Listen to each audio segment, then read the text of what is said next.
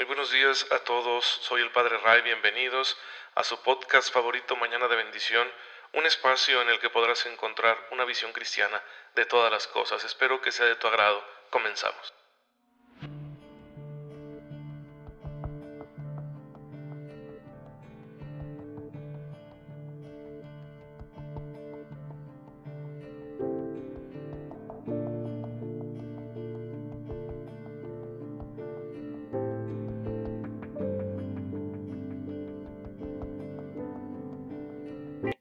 Muy feliz jueves eucarístico, queridos hermanos que tienen la bondad de escucharme en Mañana de Bendición, su podcast católico favorito, pues hay que acudir a la presencia de Jesús todo el tiempo.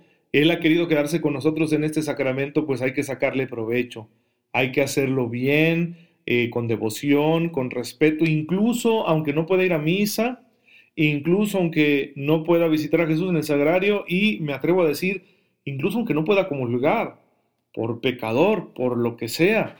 Es preciso darle gracias a Él porque se ha quedado y su misericordia no se agota y aún va a alcanzar a los que no puedan comulgar de formas misteriosas.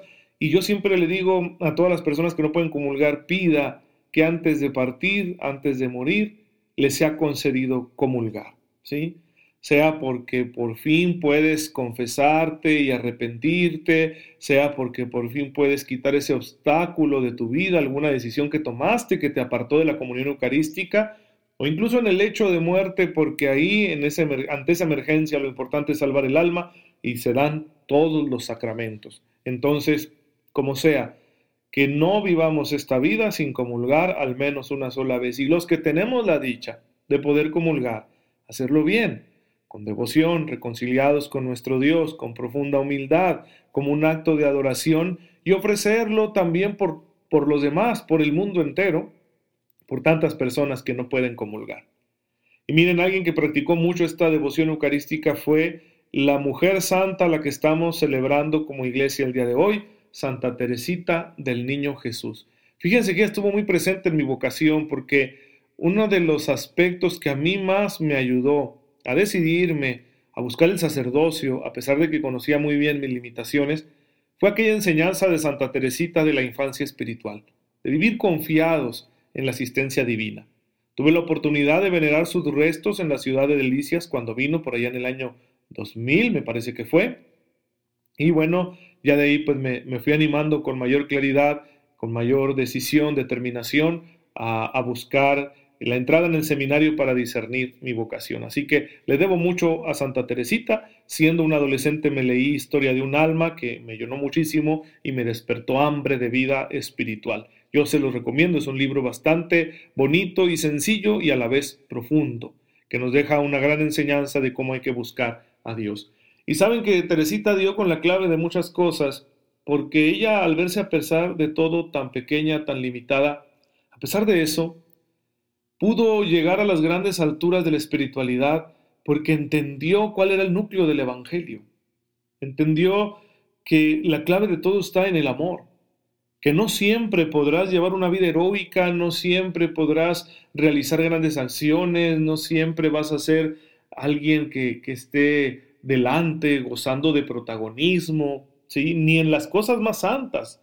Ella quería ser misionera y bueno, su misión fue distinta, por eso San Juan Pablo II, me parece que fue él, la nombró patrona de las misiones.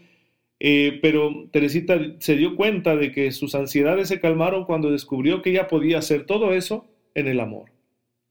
Al hacernos propiedad del amor de Dios, hermanos, todo lo que hagamos va a ser santo, porque va a estar movido por ese amor de Dios que habita en nosotros. No importa qué tan grande es, ni a cuántas personas llegan, ni cuántos lo ven. Eso no, no importa, ¿sí? No importa si vivo una vida humana perfectamente realizada o si la voy a vivir con muchas limitaciones. Eso no importa. Lo que importa es el amor.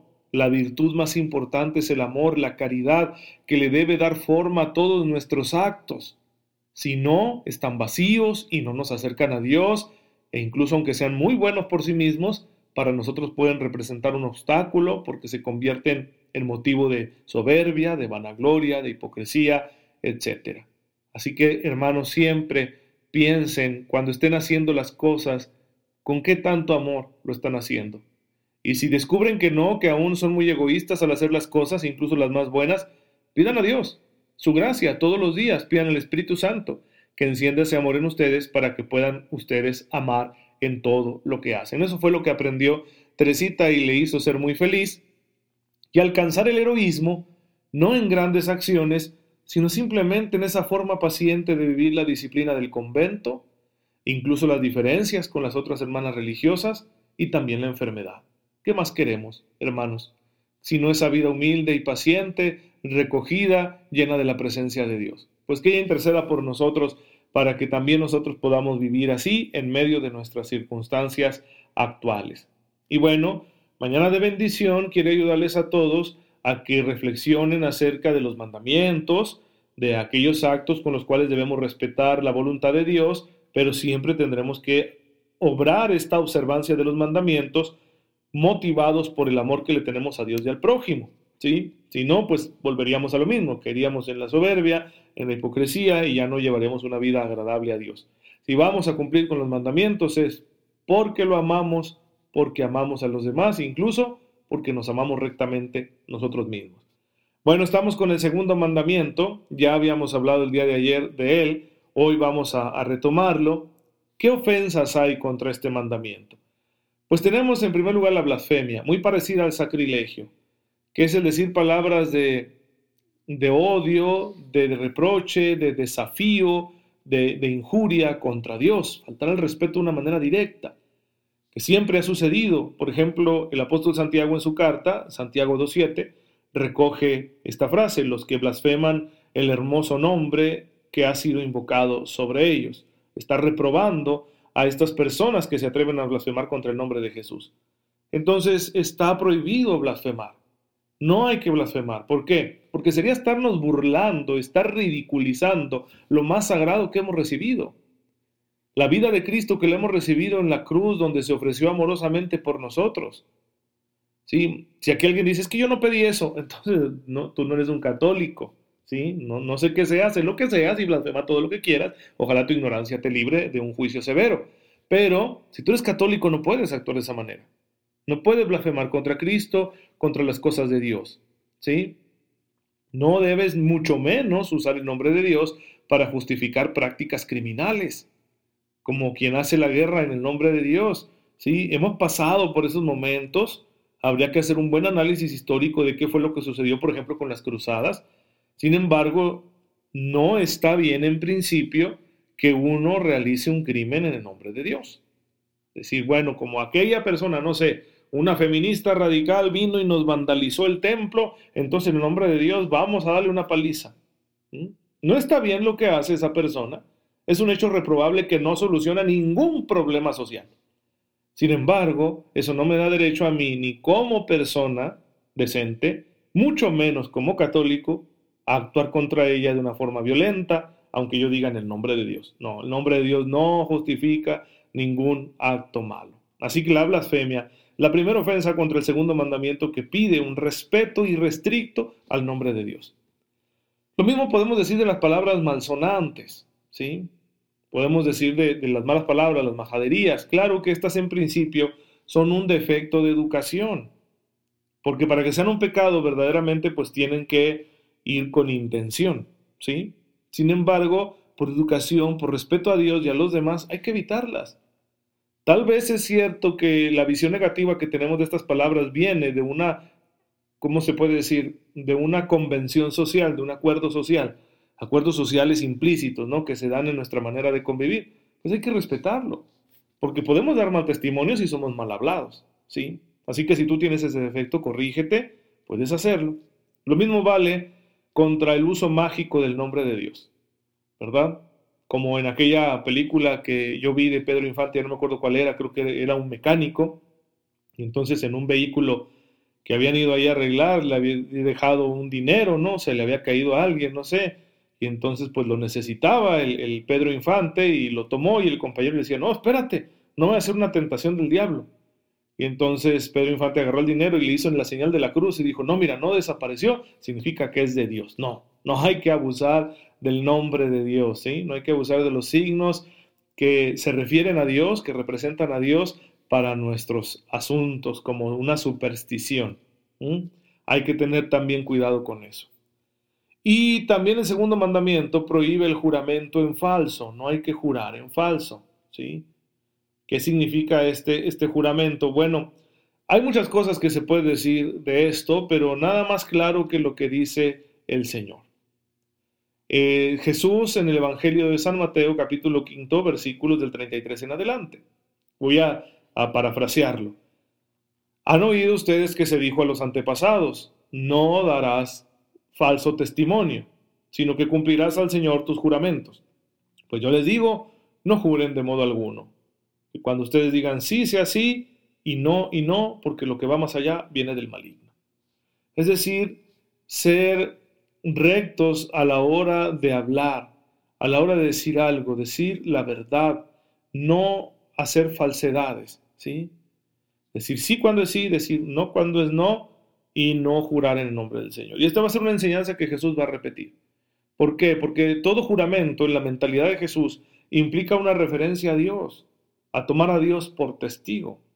Por eso nosotros, si queremos afirmar algo, debemos tener cuidado a la hora de jurar al, al, al ahí se va, porque si juramos de manera superficial, pues obviamente estamos arriesgándonos a faltarle respeto al nombre de Dios. Te juro por Dios esto, pues cuidado, ¿sí? Te juro por lo que más quieras, por mi madrecita santa, que me caiga un rayo, ¿no? ¿Verdad? Evitemos esos juramentos. ¿Por qué? Porque nosotros no podemos asegurar nada. ¿Cómo te juro algo si yo no puedo asegurar ni mi propia vida para el día de mañana? Sin embargo, es cierto que esta prohibición es relativa. ¿Por qué? Porque uno se puede comprometer a algo bajo juramento. Por ejemplo, cuando alguien dice, Padre, me quiero casar, yo le saco las escrituras le digo, ponga su mano sobre ellas y por favor júreme delante de Dios que va a decir la verdad acerca de la información que se necesita sobre su matrimonio. Si es un juramento lícito, porque se presta para buscar la verdad, se presta con sensatez y con sentido de justicia. Lo mismo sucede en los tribunales en diferentes países, ¿no? donde se hace un juramento, incluso en algunos de ellos, sobre la Biblia. Por eso, el juramento es permitido en algunas ocasiones por causa grave y justa, como cuando se le pide a alguien decir la verdad sobre algún asunto. Yo les, traído, les he traído el, ejemplo más clásico que tenemos los católicos, que es precisamente en el contexto del matrimonio.